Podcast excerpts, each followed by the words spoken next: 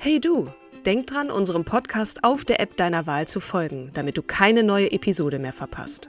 Und wenn du uns noch mehr unterstützen möchtest, schenk uns 5 Sterne auf Apple oder Spotify und lass uns auch noch eine tolle Rezension da. Mit Acast Plus kannst du uns übrigens werbefrei hören und auch 24 Stunden vor dem offiziellen Launch unsere neueste Episode vor allen anderen hören. Mehr Infos in den Show Notes. Ready to pop the question? The jewelers at BlueNile.com have got sparkle down to a science with beautiful lab grown diamonds worthy of your most brilliant moments. Their lab grown diamonds are independently graded and guaranteed identical to natural diamonds, and they're ready to ship to your door. Go to BlueNile.com and use promo code LISTEN to get $50 off your purchase of $500 or more. That's code LISTEN at BlueNile.com for $50 off. BlueNile.com code LISTEN.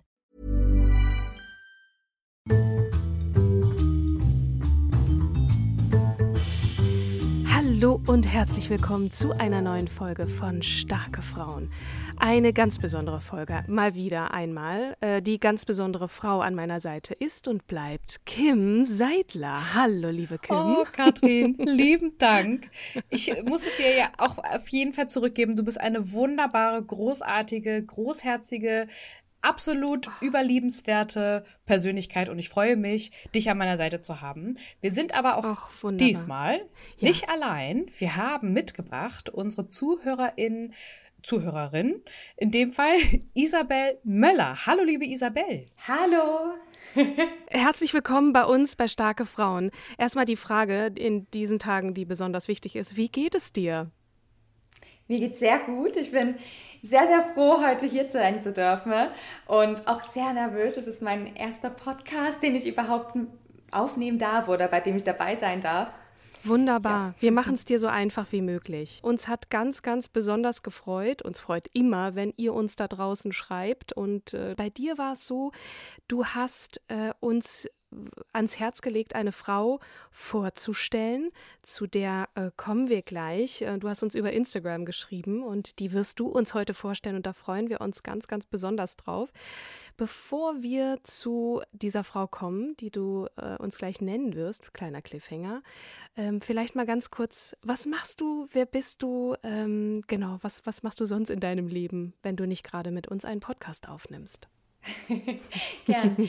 Also, ihr habt ja schon gehört, ich bin Isabel, bin 24 Jahre alt, werde bald 25 und ich arbeite ähm, als Journalistin und im Social Media Bereich ähm, fürs Fernsehen und für ein Lifestyle-Magazin und bin ähm, ein sehr, sehr großer Geschichtsnerd, schon seit ich klein bin und ähm, ein großer Fangirl, ein großes Fangirl von starke Frauen. Und ja, genau. Vielleicht ganz kurz die Frage noch, ähm, wie bist du auf uns gekommen oder wann bist du zu, äh, wann bist du Fangirl geworden? Wann kannst du dich erinnern, welche Folge das war oder welche dir besonders in Erinnerung geblieben ist? Also tatsächlich ähm, seit Folge 1, Coco Chanel war das. Und kleiner Teaser schon mal, weil die Frau, die ich heute vorstelle, hat auch etwas mit Coco und mit Mode zu tun. Und ja, seitdem hänge ich an euren Lippen quasi. Oh wow, wie schön. Ich werde ganz rot. Aber genau, jetzt hast du schon die Rutsche gelegt. Welche Frau ist es denn? Und sie hat mit Mode zu tun. Und äh, als du ihren Namen geschrieben hast, muss ich gestehen, habe ich sofort erstmal zu Google ge gegriffen, weil ich nicht wusste, wer das ist. Ich glaube, das geht tatsächlich vielen so, leider. Ähm, also ich würde euch und die Zuschauer heute total gern mitnehmen auf eine ähm, Zeitreise zurück in die Mode ähm, so des 18., äh, 19., 20. Jahrhunderts. Und zwar möchte ich euch gerne Jean Lavang vorstellen. Ich hoffe, ich spreche es einigermaßen korrekt aus. Ich hatte nie Französisch in der Schule. Für mich klingt das super. Das klingt hervorragend. ja. Super. Vielleicht bei manchen klingelt vielleicht bei den Nachnamen sowas im Hinterkopf, ähm, das Modehaus Lavang.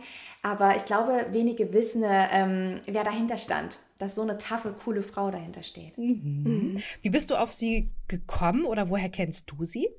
Das ist eine gute Frage. Also ich habe dadurch, dass ich mich schon immer so für Geschichte interessiert habe und auch für starke Frauenpersönlichkeiten, auch für Mode, ähm, kenne ich sie schon relativ lange. Ich habe tatsächlich auch mal an der Uni eine Hausarbeit über sie geschrieben. Also ähm, John begleitet mich schon eine ganze Weile. Toll. Sehr cool.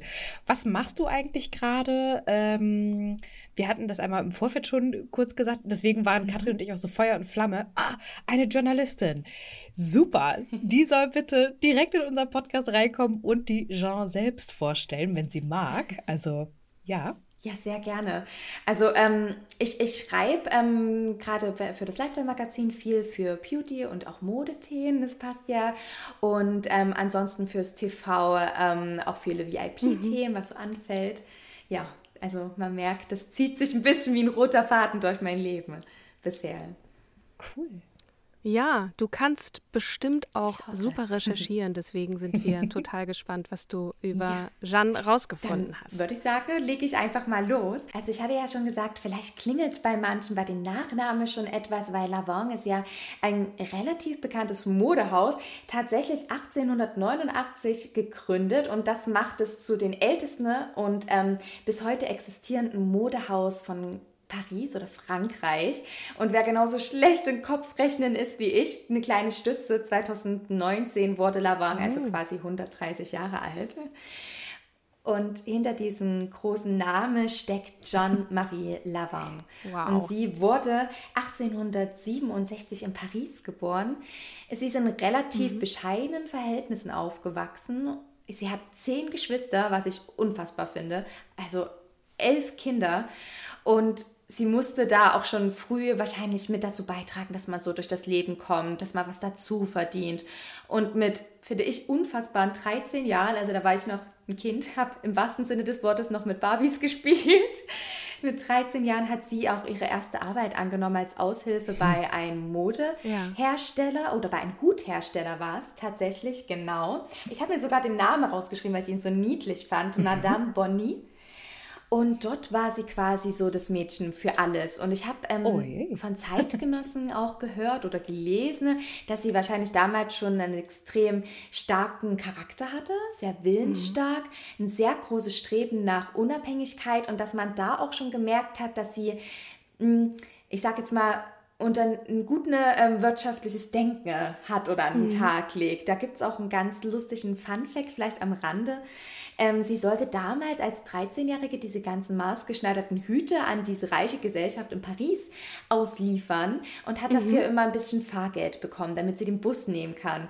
Hat sie aber nicht gemacht. Sie ist lieber zu Fuß gegangen und ist so quasi hinter dem Bus hergelaufen und deshalb nannte man sie La Petite Omnibus. Das fand ich ganz niedlich. Das ist ja wirklich süß. Ja. ja. süß. Und um das Geld zu sparen, ne? Genau, also, um das Geld zu sparen. Ja. Und das kommt ihr dann auch später noch zugute. Sie ist dann nach drei Jahren ähm, gewechselt, hat ähm, eine Ausbildung gemacht zur Modistin, also zur Hutmacherin, was damals ein ganz mhm. ähm, beliebter Beruf war. Und ähm, in dieser Zeit hat sie auch erste Hüte schon angefertigt, hat gemerkt, dass ihre Entwürfe sehr gut ankamen. Leider wurden die damals noch nicht unter ihren eigenen Namen verkauft. Aber mhm. wahrscheinlich in dieser mhm. Zeit festigte sich so bei ihr der Gedanke, ich möchte was Eigenes machen. Ich ja. kann das. Und dann hat sie. Ich mit, finde. Ja. Mhm. Ich finde, das, was du gesagt hast, ich glaube, wenn man so äh, zehn Geschwister hat, hm. dann, dann muss man auch diese Ellenbogen irgendwie drauf haben. Ja. Ne? Und selbst wenn man denkt, okay, ich kriege jetzt dann vielleicht nicht das extra äh, Stückchen Wurst oder mhm. so, äh, dann sich selber was dazu zu verdienen, um seinen eigenen Weg oder ihren eigenen Weg in dem Fall zu gehen. Und äh, das passt total, ne? Ja, also, das stimmt. Ja. Sie hat dann auch tatsächlich mit 22 ihr erstes eigenes Geschäft eröffnet. Und ich mhm. finde, man muss sich auch nochmal zurückrufen, in welcher Zeit wir uns befinden. Es ist Ende 1800 ja. mhm. und damals haben die meisten jungen Mädchen oder Frauen davon geträumt, ähm, so schnell wie möglich und so gut wie möglich zu heiraten. Den mhm. Frauen wurde wenig zugetraut, ja. gerade was das Geschäftliche betrifft. Und sie hat einfach gesagt, nö, Mann, noch nicht. Ich mache jetzt erstmal mein eigenes Business. Und das finde ich Wahnsinn. Und da würde ich auch total gern ab und zu ja. mal die Parallele zu Coco Chanel ähm, spannen oder, jetzt, oder ziehen, weil mhm. Coco hat ja auch ähm, ihre Karriere mit einem eigenen Hutgeschäft gestartet. Ganz spannend bei ihr, aber Coco mm. war ja so eine ähm, Netzwerk-Queen, sage ich jetzt mal. Sie wusste immer mm. genau, mit welchen Leuten sie sich umgeben musste. Und sie hat ja zum Beispiel auch ähm, den ersten Kredit für dieses Geschäft von ihrer großen Liebe Boy bekommen. Das hatte. John aber ja nicht mhm. nötig, in Anführungsstrichen nötig. Das klingt jetzt fast schon wieder so negativ. Aber sie hat wirklich ihr eigenes Geld genommen. Und das finde ich ja. auch total erstaunlich. Total erstaunlich, auch gerade für, für die Zeit, absolut. Ohne ja, also ich meine, von der Bank ja. Geld zu bekommen als Frau in dieser Zeit war ja sowieso als Frau nicht, sowieso ne? nicht. aber äh, dann auch noch ja. keine Schulden bei irgendjemand anderem aufnehmen zu müssen, das ist schon, das ist schon mutig äh, und äh, ja. Ja, das stimmt. da hat sich das Laufen gelohnt. La Petite Omnibus, na ja. bitte. Ähm, genau. Dieser Laden muss auch wahrscheinlich so zwei ganz kleine Zimmer gewesen sein, aber es, ähm, die Hutmodelle gingen wahrscheinlich ja. weg wie geschnitten Brot. Und ähm, in dieser Zeit hat sie dann auch ihren Mann kennengelernt. Ähm, sie hat nämlich 1995 einen italienischen Grafen geheiratet, Emilio di Pietro. Mhm. Und da sieht man vielleicht auch schon diesen sozialen Aufstieg, den sie in kurzer Zeit hingelegt hat. Das Mädchen aus mhm. einfachen Verhältnissen, was ein Graf heiratet. Aber ich möchte gar nicht so viel auf die Männer bei ihr eingehen, weil die spielen tatsächlich in ihrem Leben nicht so eine große Rolle, weil sie hat sich dann relativ schnell scheiden lassen von den Grafen. Mhm. Das ist so der zweite große Skandal, weil eine Scheidung, ich habe nicht, die Gründe konnte ich nicht herausfinden, aber es ging wahrscheinlich von Sie hat aber aus. schon ein Kind, ne, mit ihm. Und das, mhm. Genau. Ein gemeinsames Kind. Genau, ne? die mhm. Marguerite, das war so mhm. der, ihr Augapfel, ihr Lichtblick. Und dann als zu sagen, ich bin jetzt vielleicht alleinerziehend, aber ich mache das trotzdem, weil es mir mhm. vielleicht gut tut und meinen Weg vielleicht mhm. alleine oder als Mutter alleine mhm. besser vielleicht aussehen würde, finde ich ganz schön tough. Kommt ja zu der damaligen mhm. Zeit fast schon so ein gesellschaftlichen ja. Selbstmord nah. Könnte weißt du, wie ihre ja. Eltern dazu standen, ja. was, ähm, was die so gesagt haben? Also ich meine, die scheinen ja auch gedacht haben, wow, also okay, ja. mach mal. Also scheinen auf jeden Fall nicht gesagt haben, lass das mal sein, sondern ähm, mhm. anscheinend nicht. Also tatsächlich habe ich über die Eltern mhm. gar nicht so viel gelesen. Ich weiß aber, dass sie ähm, ihrer Familie immer sehr, ja. sehr verbunden blieb und dass sie ähm, da auch sehr darauf geachtet hat, die auch in ihr mhm. Unternehmen mit einzubeziehen. Und auch gerade ihre jüngeren Geschwister waren auch oftmals so, eine, ja. so kleine Musen für mhm. sie. Sie hatte ja auch für ihre Tochter dann ähm, und ihre jüngste Schwester ähm, so ungewöhnliche Hängerchenkleider für die damalige Zeit. Ne? Ich glaube, die damalige Zeit bestand ja aus äh, äh, hochgeschlossen, bloß keine Haut zeigen, mhm. bloß auch eher ein Korsett. Ähm, Korrigiere mich, Isabel, vielleicht irre ich mich auch gerade. Doch, das ne? ist richtig. Genau, genau, deswegen war ja. ich auch sehr überrascht äh, zu lesen, so bewegungsfreundliche Hängerkleidchen. Mhm. What? Ja, genau. Also sie hat wirklich quasi die Kindermode erfunden, weil mhm. Kindermode gab es damals nicht wirklich. Da wurde einfach den Kleinen angezogen, was auch die Großen getragen haben da konnte nicht so wirklich herumgetollt werden. Und damals war es auch so, dass ähm, oftmals eher gedeckte Farben getragen mhm. wurden. Diese knalligen Farben, die Jan sehr gerne verwendete, die haben eher so in Anführungsstrichen wirklich bitte sehen, die leichteren mhm. Frauen getragen oder auch Schauspielerinnen. Aber das war mhm. John total schnuppe. Also da war das total egal, was für Trends gerade herrschten. Das sieht man auch später nochmal. Und sie wollte ihre kleine Marguerite, das muss wahrscheinlich ein sehr süßes und sehr elegantes Mädchen gewesen sein, die wollte sie einfach auch mhm. schön ausstaffieren. Aber die Sachen gab es nicht, die sie sich wünschte. Und hat sie, genau wie du schon richtig gesagt hast, Kim, angefangen, das alles selbst zu nähen. Und da die kleine Marguerite wirklich ihre Mama immer am Rockzipfel hing und auch mit ins Geschäft kam, wurden dann auch nach und nach die Kunden auf sie aufmerksam und haben wahrscheinlich gesagt, das mhm. will ich auch für meine ja. Kleine haben.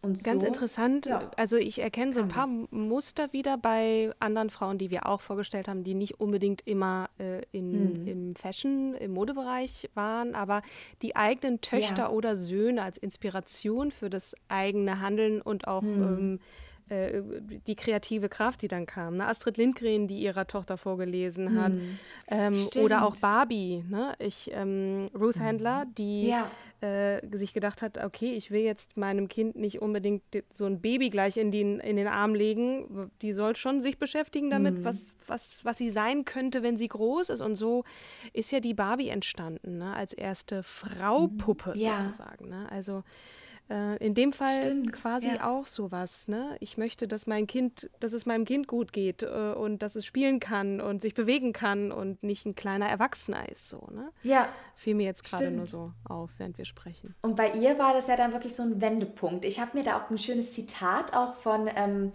aus einer Illustrierten aus der damaligen Zeit rausgeschrieben. Und zwar, indem sie das Kind entzückt, wird sie nach und nach die Welt entzücken. Oh. Und das finde ich fasst alles ganz schön zusammen. Ja. Denn sie hat dann nach und nach immer mehr ähm, auf Kindermode gesetzt. Kurz danach folgte dann auch erstmals Damenmode.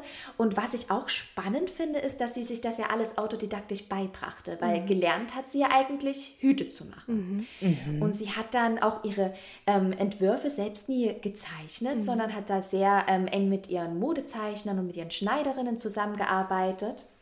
Und ja, das finde ich ganz erstaunlich. Also auch ganz erstaunlich, wie sie hier vorgeht und Kollaboration lernt, ne? Weil also ja, bist du stimmt. jetzt irgendwie die Grande Dame, die sagt so, mach das bitte so, wie ich das, äh, also ich habe jetzt hier gezeichnet und bitte wirf das so dahin. Genau. Sondern ja. sagt, okay, lass uns hier mal äh, zusammen äh, das entwickeln. Ähm, ja. ja. Aus der Not heraus einerseits, andererseits aber auch, weil weil äh, sie es gelernt hat, ne? Auch genau. mit ihren vielen Geschwistern. Stimmt. Irgendwie muss man ja zurechtkommen. Mhm. Stimmt. Das habe ich noch gar nicht so gesehen mit den Geschwistern, mhm. aber das passt total, weil sie wurde auch immer von ihren Mitarbeitern, ähm, zu den Höchstzeiten waren das um die 1200, wurde sie immer Madame genannt. Oh, das finde ich ganz Wahnsinn. schön. Ja. Sie muss sehr ähm, mhm fordernd gewesen sein mhm. und ähm, hat auch viel erwartet, aber sie muss sehr, sehr fair gewesen sein und auch sehr treu ihren Mitarbeitern gegenüber.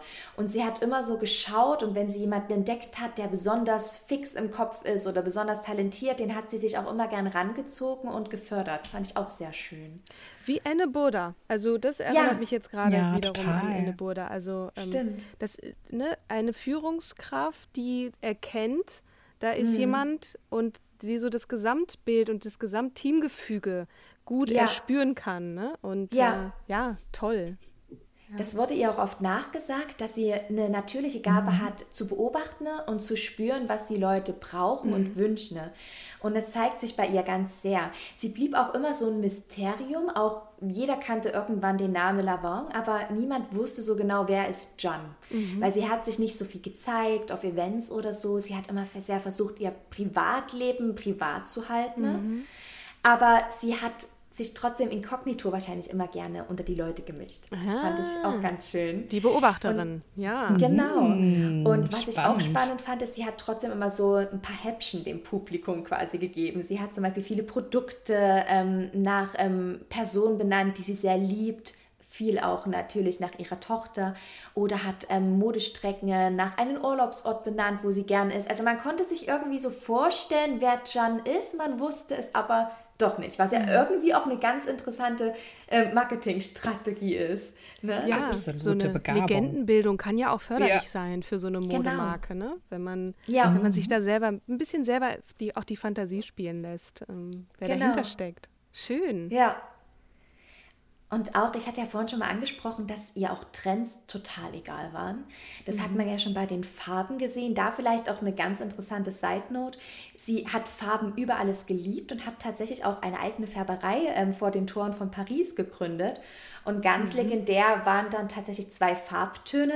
Einmal das Lavandblau, das ist so ein Fliederblau, mhm. und dann das Polignac-Rosa, das war das Lieblingsrosa ihrer Tochter und ähm, wurde so benannt, weil die 1925 einen Grafen Polignac geheiratet hat. aber auch in den 20er Jahren, als Coco Chanel zum Beispiel ja ganz, ganz groß war und diese Flapper-Mode, alles sollte ein bisschen androgyner und knabenhafter ja. werden, da hat sie auf einmal was ganz anderes gemacht. Mhm. Und zwar ähm, hat sie ein Kleid erschaffen, das hat sie Robe de Style genannt. Ich hoffe, ich spreche es mhm. einigermaßen richtig aus. Das war tatsächlich ähm, oben am Oberkörper sehr eng mhm. und bauschte sich dann ab den Hüften auf. Also es sieht fast ein bisschen aus wie Diors New Look. Mhm. Ein Schelm, der Böses dabei denkt. Vielleicht hat er sich ja inspirieren lassen. Mhm. Und das entsprach überhaupt nicht eigentlich der damaligen Mode, ging aber auch total gut weg. Also die Leute haben Naja, Coco Chanels äh, äh, sehr schmales, mhm. äh, kleines, schwarzes, kurze Haare ja. und so, ne? Das, das ist wirklich genau. ein Gegenmodell dazu. Also, genau, ja. ja. Aber spannend, dass beides mhm. so nebenbei irgendwie doch gut funktioniert. Ja. Ne? Das ist, ja. Du hast natürlich Abnehmer in, äh, ähm, für alles letzten Endes, ne? Weil Ja. nicht jeder will ja im Trend und Uniform äh, durch die Gegend laufen, im kleinen Stimmt. Schwarzen. Dann hast du die unterschiedlichen Frauenfiguren. Nicht jedem steht das kleine Schwarze. Ja. Dieses ähm, ab der Hüfte breiter werden wäre Ja. perfekt für mich eigentlich, ne? Also so, weil ich eher eine ganz andere Figur habe. Also von daher, ich kann mir auch vorstellen, dass ähm, viele unterschiedliche Varianten gut nebeneinander bestehen Hm. können. Das stimmt. Also auch wer das gerade vielleicht zuhört, gerne auch mal googeln, weil ich finde Ja. zum Teil, ähm, die Kleider sehen so modern aus, gerade auch durch die Farben, viele Pastellfarben auch, die Farbverläufe. Da guckt man sich das an und denkt sich manchmal, das soll ja 100 Jahre alt sein. Das finde ich schon ganz schön spannend. Ja. Toll. Ja. Ich gucke auch gerade hier. Ja. Ja, Ah. auch ganz viel mit Taft gearbeitet, mit Stickereien, viel auch immer wieder dieses Blumenmotiv. Also es war alles sehr ähm, verspielt. Und John war auch sehr, hatte sehr viele Freunde aus Künstlerkreisen, ne?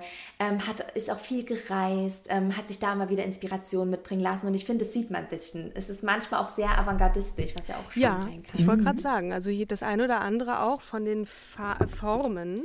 Ja. Also natürlich hat man das in dem zulaufend hin zur Hüfte und dann geht es ein bisschen weiter auseinander, aber sie geht ja auch noch mal tiefer unter den, Ja. den Hüftknochen oder auch mal was ganz anderes. Ich habe hier auch auf der Wikipedia-Seite so ein schwarzes Ding gefunden. Also das ist schon, ich würde mal Das- sagen, sehr experimentierfreudig. So. Ja, Meinst du jetzt Fall. das Fädre oder das Koino? Kuinor. Das Koh-i-Noor. sieht fast so ein bisschen aus, so japanisch aus, also sehr Mhm. puristisch. Also, okay, ich kenne mich mit Mode nicht ganz so gut aus, wie ihr merkt. Ähm, aber das, äh, das Pädre, dieses, oder Fädre, dieses Federkleid, was dann unten so ein bisschen auseinanderläuft, ist auch ganz toll. Ach ja, ich komme ins Ich finde die Sachen ja. auch schön. Also, wenn wir euch jetzt gerade ein, ein Bild gemalt haben vor euren inneren Augen, ihr könnt es auch nochmal äh, im Internet nachschauen. Toll. Ja. Mhm. Aber auch spannend, dass du das gesagt hast, dass es vielleicht so ein bisschen asiatisch angehaucht ist, weil tatsächlich hat sie sich auch ganz sehr dafür interessiert, was die Frauen in anderen Kulturen und Ländern tragen. Mhm.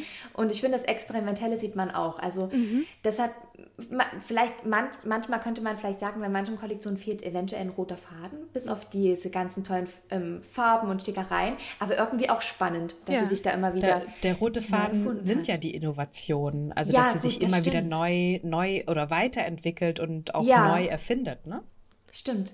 Das hat sie tatsächlich gemacht, denn sie blieb nicht nur bei Mode, Damenmode und Kindermode, sondern sie war ja so vielseitig interessiert. Sie hat zum Beispiel auch geliebt, ihre Häuser und Wohnungen einzurichten. Also was hat sie gemacht?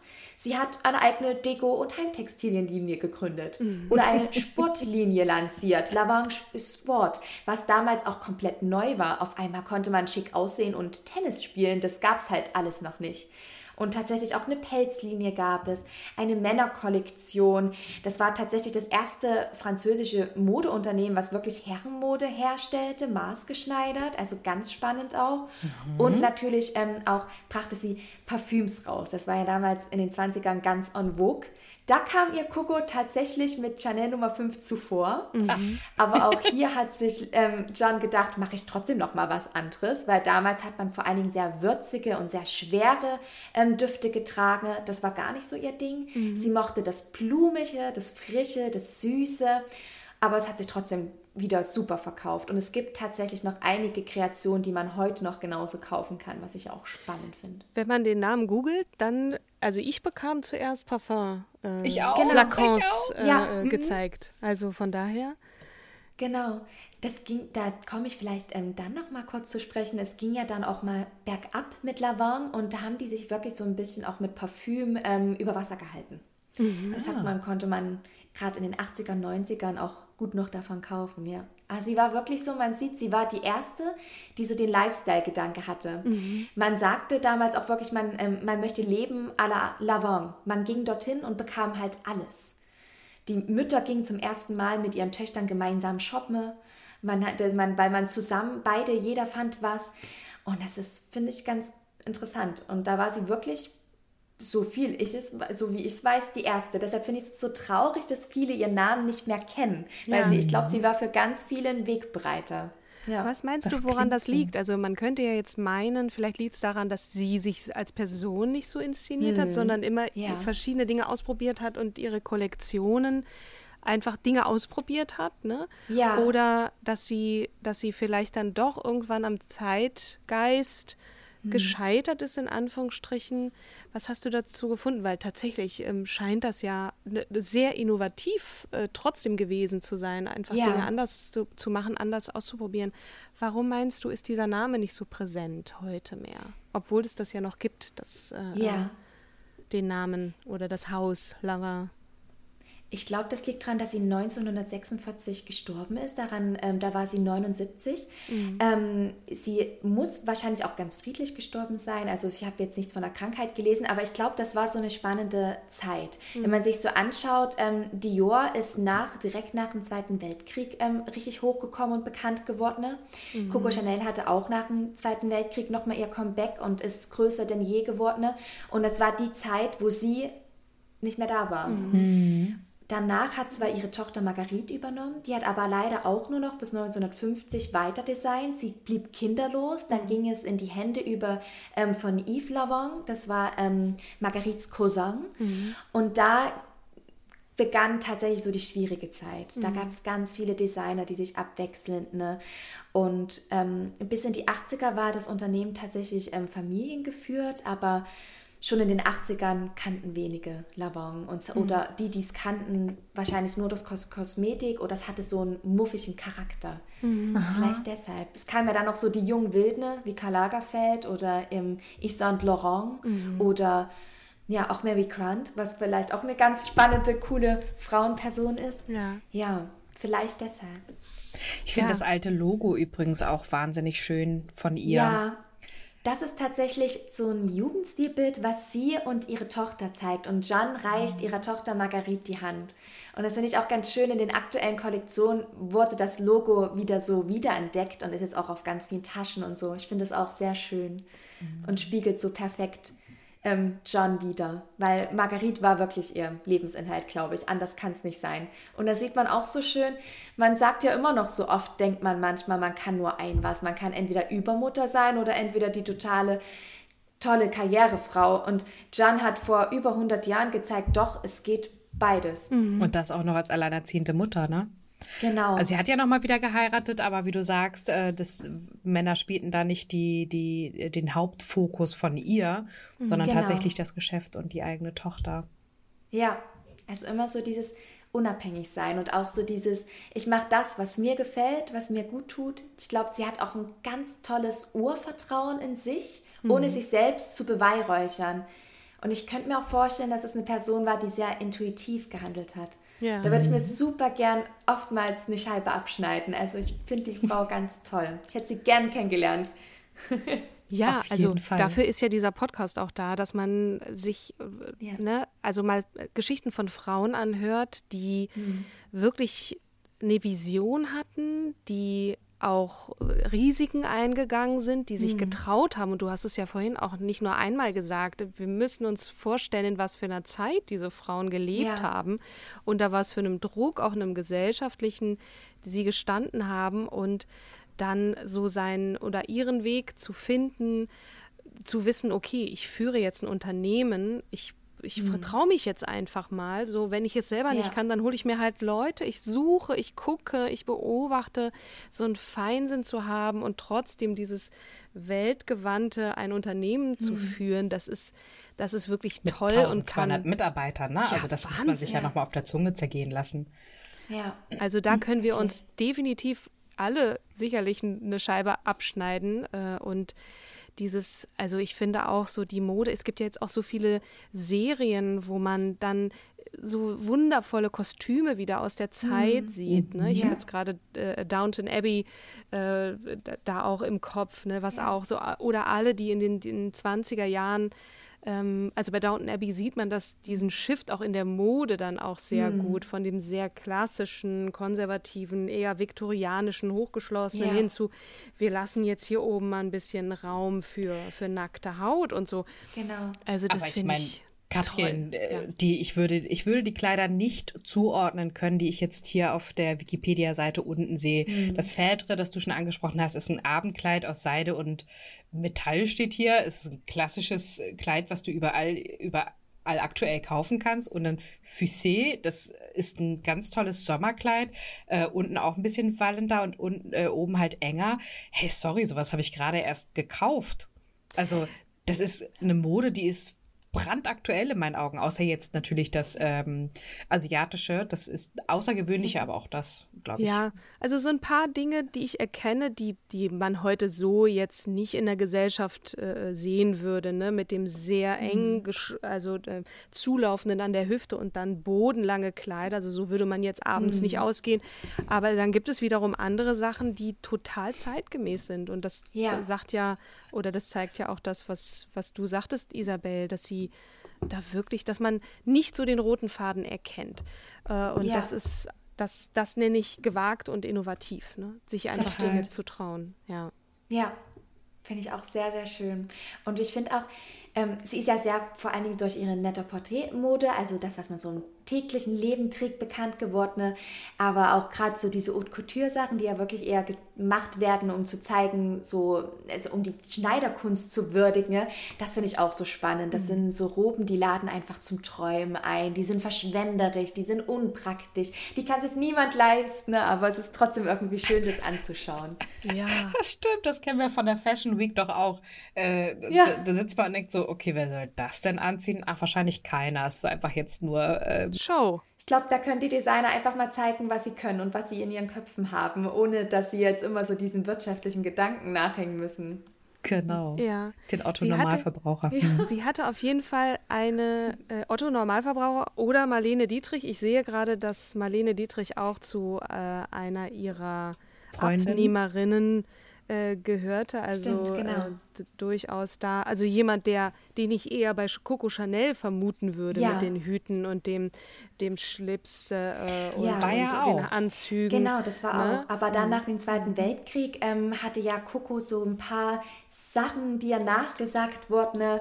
ähm, gerade mit den Nazis und so. Und da hat sich ähm, Marlene dann, glaube ich, wenn ich das richtig in Erinnerung habe, ganz strikt davon getrennt. Er hat gesagt, nee. Ja. Ach, die Marlene. Ja, ja, ach toll. Ich, ich habe wieder was gelernt, beziehungsweise bin neugierig geworden.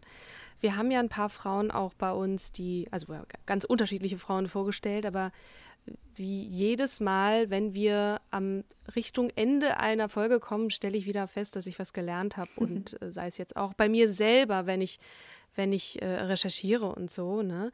Äh, und mal wieder so ein bisschen Glitzer, Glamour, äh, Frauen, die wir vorstellen und ja, mutig definitiv und sie ist auch alt geworden. Ich glaube, mhm. sie hatte auch Spaß am Leben und äh, mit Menschen zu arbeiten. Manchmal würde man ja denken, oh Gott, wenn ich zehn Geschwister hätte, wäre ich ja froh, wenn ich mal ein bisschen meine Ruhe hätte. Aber nein, ähm, toll. Also und auch der Unterschied hier nochmal an der Stelle zu Coco Chanel. Coco Chanel ist ja, äh, wenn ich es doch recht entsinne, ähm, eher in Einsamkeit ja. gestorben, ne? Genau. Und eher ein bisschen verbittert.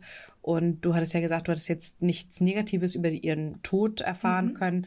Ähm, und sie scheint ja auch eher ein Menschenfreund gewesen zu sein. Ja. Und das ist, glaube ich, auch nochmal dann ein großer Unterschied zu diesem, mhm. ich bin eine Netzwerkerin und hole mir die Gelder rein, mhm. um dann meine Träume zu verwirklichen, zu ich ähm, drehe jeden Cent, Pfennig, was auch immer die Währung ja. dann ist, äh, um und erspare mir mein Geld zusammen und mache dann erstmal eine kleine Boutique und dann gehe ich den Next Step und Next Step und genau. werde irgendwann richtig groß. Ja. Sag mal, weißt du noch, ob äh, Coco Chanel Kinder hatte? Nein. Hatte sie nicht. nicht äh, hatte sie hatte nicht, sie ne? nicht ne? Mhm. Also hier auch diese Liebe zu ihrer Tochter mhm. und das, obwohl sie so eine Karrierefrau war. Ne? Ich glaube, diese enge Verbindung und auch dieses, ähm, das, das zeigt schon auch, dass, dass da immer jemand an ihrer Seite war, die sie wirklich sehr geliebt hat und äh, umgekehrt. Ja. Und äh, ja, auch wenn wir jetzt wenig wissen über, über ihren Tod, ich habe jetzt mhm. gerade noch was gefunden. Sie ist Ritterin der Ehrenlegion Ach, und Offizierin ja. der Ehrenlegion. Genau, also, das hätte ich beinahe vergessen. Ja. Toll, dass du das noch gefunden hast. Das habe ich ganz übersehen auf meiner Notizliste.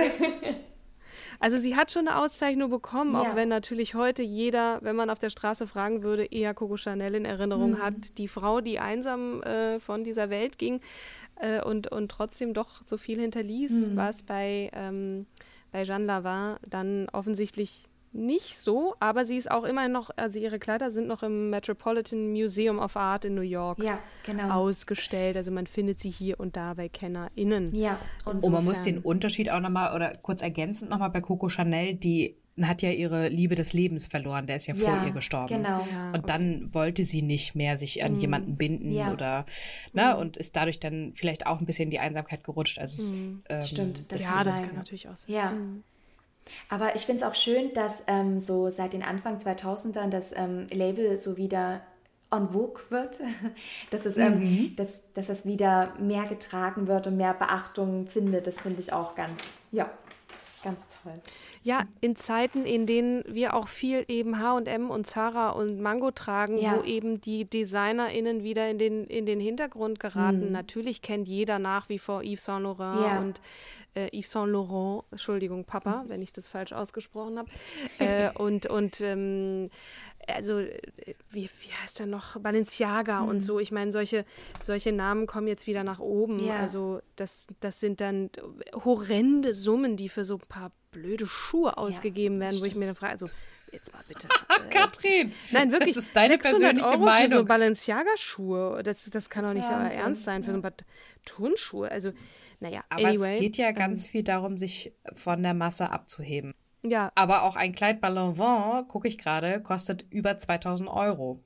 Also auch damit hebst du dich dann von der Masse ab, weil du es dir gönnst. Wahnsinn. Was kostet die Welt? Also, Isabel, vielen, vielen Dank für die Gerne. kleine Zeitreise, die du äh, angekündigt hast. Äh, die, die ist dir geglückt. Also, ich Dankeschön. bin wirklich ich habe richtig Lust bekommen, auch da nochmal so ein bisschen nach den Kleidern zu mhm. recherchieren. Aber nicht nur nach den Kleidern. Ich würde auch gerne wissen, wie die Kindermode aussah. Auf, mhm. den, auf der Wikipedia-Seite habe ich jetzt tatsächlich nur Frauenkleider gefunden, aber so die Vielfalt und auch diese ganzen unterschiedlichen Dinge, die Herrenmode und so und die Hüte, die sie gemacht hat, ähm, bis hin zu Logo und auch den Flakons, die auch in der Tat etwas verspielter sind da ein bisschen mal zu gucken, äh, das, da habe ich gerade richtig Lust bekommen. Das und, freut äh, mich. Okay, Ihr Lieben, ach, es hat wieder Spaß gemacht und äh, besonders, weil wir eine, eine tolle und äh, also vor allem toll erzählende Gästin bei uns hatten, Isabel. Du hast Danke. das sehr leidenschaftlich, wie du es uns auch auf Instagram vorgetragen hast, kam hier total rüber und Danke. ja, ich, äh, ich hatte große Freude, dir zuzuhören. Vielen, vielen Dank. Danke auch euch, dass ich heute hier sein durfte. Es war was ganz Besonderes für mich. Und ihr sagt ja auch immer so schön, ähm, nach besten Wissens und Gewissens. Also ich hoffe, wenn ähm, vielleicht doch jemandem auffällt, dass ich was, dass ich einen Fehler eingemischt hat oder so, es sei mir verziehen. Ja. Das werden wir dir auf jeden Fall verzeihen. Ich sage das jetzt mal im Kollektiv.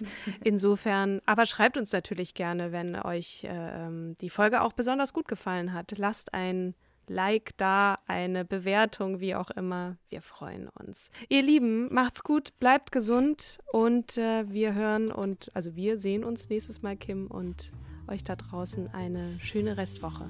Bis dahin. Bis zum nächsten Mal. Tschüss.